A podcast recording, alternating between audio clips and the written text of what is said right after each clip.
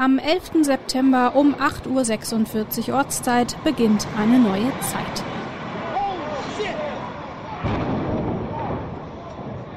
Es ist die Zeit nach 9-11, es ist die Zeit nach dem bis heute folgenschwersten Terroranschlag in der Geschichte. Und es ist die Zeit, in der wir Terrorismus neu definieren, neu denken. Americans are asking, who attacked our country?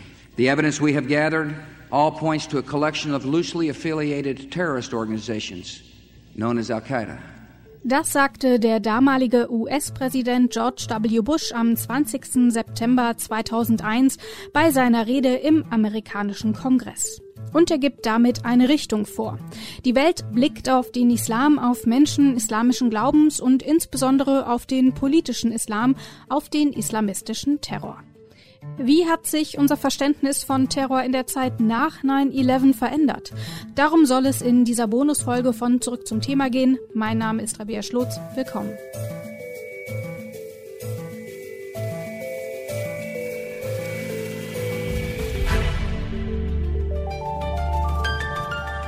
Zurück zum Thema. Vor dem 11. September war islamistischer Terror in der westlichen Welt nahezu unbekannt. In Deutschland hatte es bis dahin keine Anschläge durch islamistische Extremisten gegeben. War der Westen also unvorbereitet? Dr. Raphael Bossong forscht zum islamistischen Terror bei der Stiftung für Wissenschaft und Politik. Er sagt dazu, also es gab in Europa in den 1990ern äh, schon eine ganze Reihe von Anschlägen, die durch äh, radikale islamistische Akteure verübt worden sind. Also ganz aus dem heiteren Himmel kam es nicht, aber natürlich hat niemand mit einem derartig großen und massiven Anschlag gerechnet. Ähm, und ich glaube auch die deutschen Behörden insbesondere hatten dieses islamistische Terrorpotenzial deutlich weniger äh, auf dem Schirm als vielleicht einige andere europäische Staaten. Als am 2. Juni 1967 bei einer Demonstration in West-Berlin der Student Benne Ohnesorg erschossen wird, beginnt eine neue Zeit. Es ist eine Zeit, in der sich eine Gruppe junger Menschen radikalisiert. Sie gründen gemeinsam die RAF, die Rote Armee-Fraktion. Was mit kleineren Brandanschlägen beginnt, entwickelt sich über die Jahre zu einer gewaltvollen Mordserie.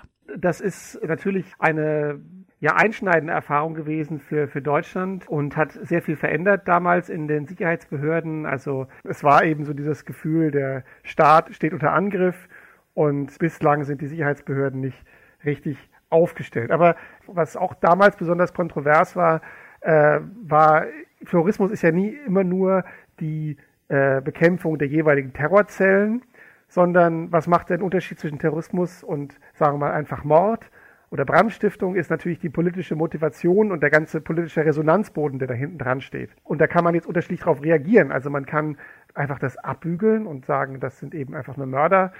Oder man geht darauf ein und versucht das eben aktiv zu kontern. Die Ideologie, die in Deutschland eben gerade mit Linksextremismus war das damals eben auch Hochzeit äh, Kalter Krieg eben eine äh, aktive ideologische Auseinandersetzung. Und da gab es natürlich auch durchaus kontroverse Maßnahmen, also den sogenannten radikalen Erlass, dass eben immer mehr, insbesondere Beamte, auch Lehrer, alle möglichen, durchleuchtet worden sind, zum Teil ihre Stellung verloren haben, weil sie eben mutmaßlich sympathisiert haben mit dem Linksextremismus bis hin zum Linksterrorismus. Es dauert eine Zeit, bis sich Deutschland davon erholt. Zwar beruhigt sich die Lage allmählich wieder, der linksextreme Terror zieht sich allerdings noch bis in die 1990er Jahre, ehe er von einer Reihe von Anschlägen aus einer anderen Ecke abgelöst wird. Der Rechtsextremismus zeigt sein gewaltbereites Gesicht. Es kommt zu Anschlägen in Rostock, Lichtenhagen, Hoyerswerda und Solingen. Dann kam eben die neue Unordnung ähm, international mit, mit Kriegen in der Nachbarschaft, mit neuen ethnonationalistischen Bewegungen und dergleichen mehr und äh, ja intern eben mit diesen rechtsextremistischen Ausschreitungen, die natürlich auch damit zusammenhängen. Es gab ja auch damals ziemlich große Fluchtbewegungen nach Deutschland, ja, aus äh, dem Balkan und das sind eben soziale Spannungen, Verwerfungen, auch nach der Wende gewesen, die, die wir zum Teil wieder nach 2015 erlebt haben. Ähm, aber wie gesagt, damals nicht als unbedingt direkt Terrorismus bezeichnet haben. Und das ist ja so ein Vorwurf, der auch jetzt mit Rückblick gern gemacht wird, ähm, dass man das eben nie so ernst genommen hat, wie man es hätte ernst nehmen sollen. Das ist eine Saat, die leider sehr lange dann eben Früchte getragen hat. Ähm, dann später mit dem NSU und ähm, anderen Ausschreitungen nach 2015.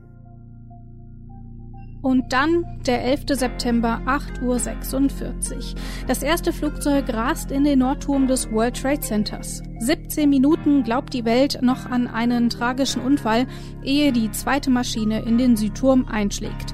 Der Welt ist klar, das ist ein Terroranschlag. Und eine neue Zeit beginnt.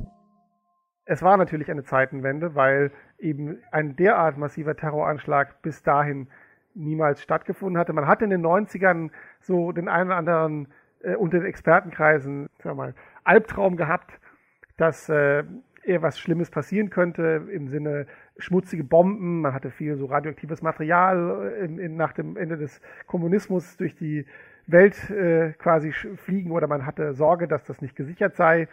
Aber dass es dann so kommen würde ähm, mit diesen äh, improvisierten Flugzeugen als Waffen und dass diese eine solche verheerende Wirkung haben würden und dass der Anschlag ja wirklich so komplex und vielschichtig mit parallelen Entführungen und langjähriger Planung und äh, Ausbildung und allem drum und dran, äh, das hatte wirklich niemand so erwartet.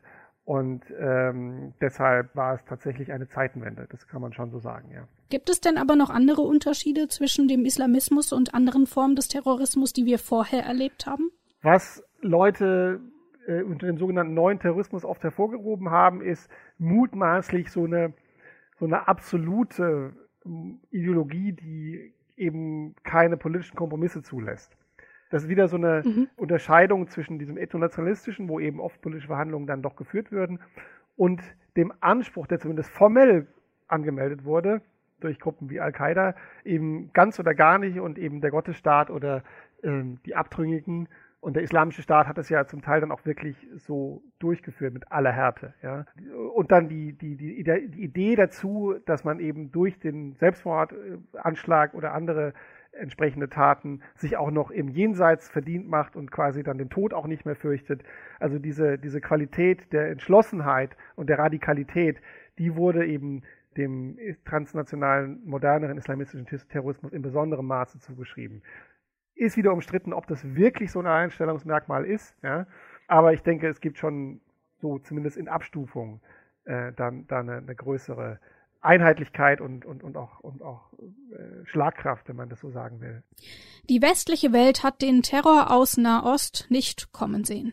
Seit dem 11. September 2001 aber ist er nicht mehr verschwunden. Es folgen die Zuganschläge in Madrid im März 2004, 191 Tote.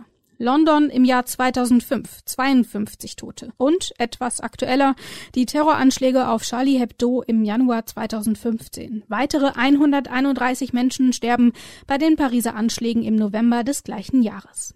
Nizza, Berlin, Orlando, Barcelona. Die Liste ist lang und noch länger ist die Liste der Attentate in Afghanistan, in Sudan, Iran, Mali. Müssen wir mit dem islamistischen Terror also leben? Ja, sicher. Und das tun wir auch schon seit langem. Aber die Geschichte des Terrorismus bisher zeigt, dass abgesehen von, ich wiederhole mich, manchmal gewissen politischen Verhandlungen und Kompromissen, der Terrorismus eigentlich letztlich nur, sagen wir mal, über die Zeit verschwindet und man ihn aushalten muss. Ich will aber vielleicht noch mal ein anderes, vielleicht positiveres Bild noch dagegen stellen.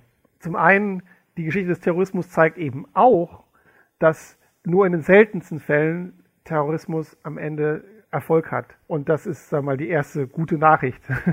Und die zweite gute Nachricht ist, also man kann darauf hoffen, dass irgendwann mal, wenn man es lang genug aushält, äh, der Gegner sich selber zerlegt. Ja? Und es gibt sehr viele Beispiele, wo das eben der Fall ist. Dann irgendwann der, der politische Anreiz und der Glaube an diese Bewegung ähm, von sich aus erlischt. Terrorismus ist kein neues Phänomen, es geht mindestens bis ins 18. Jahrhundert zurück. Die Art, wie Terrorismus vorgeht, gegen wen er sich richtet und von wem er verübt wird, verändert sich allerdings. Am 11. September um 8.46 Uhr Ortszeit hat eine neue Zeit begonnen, auch in Deutschland. Mein Name ist Rabea Schlotz. An dieser Folge hat Esther Stephan mitgearbeitet. Die Musik stammt von Andreas Popella. Ciao, bis zum nächsten Mal.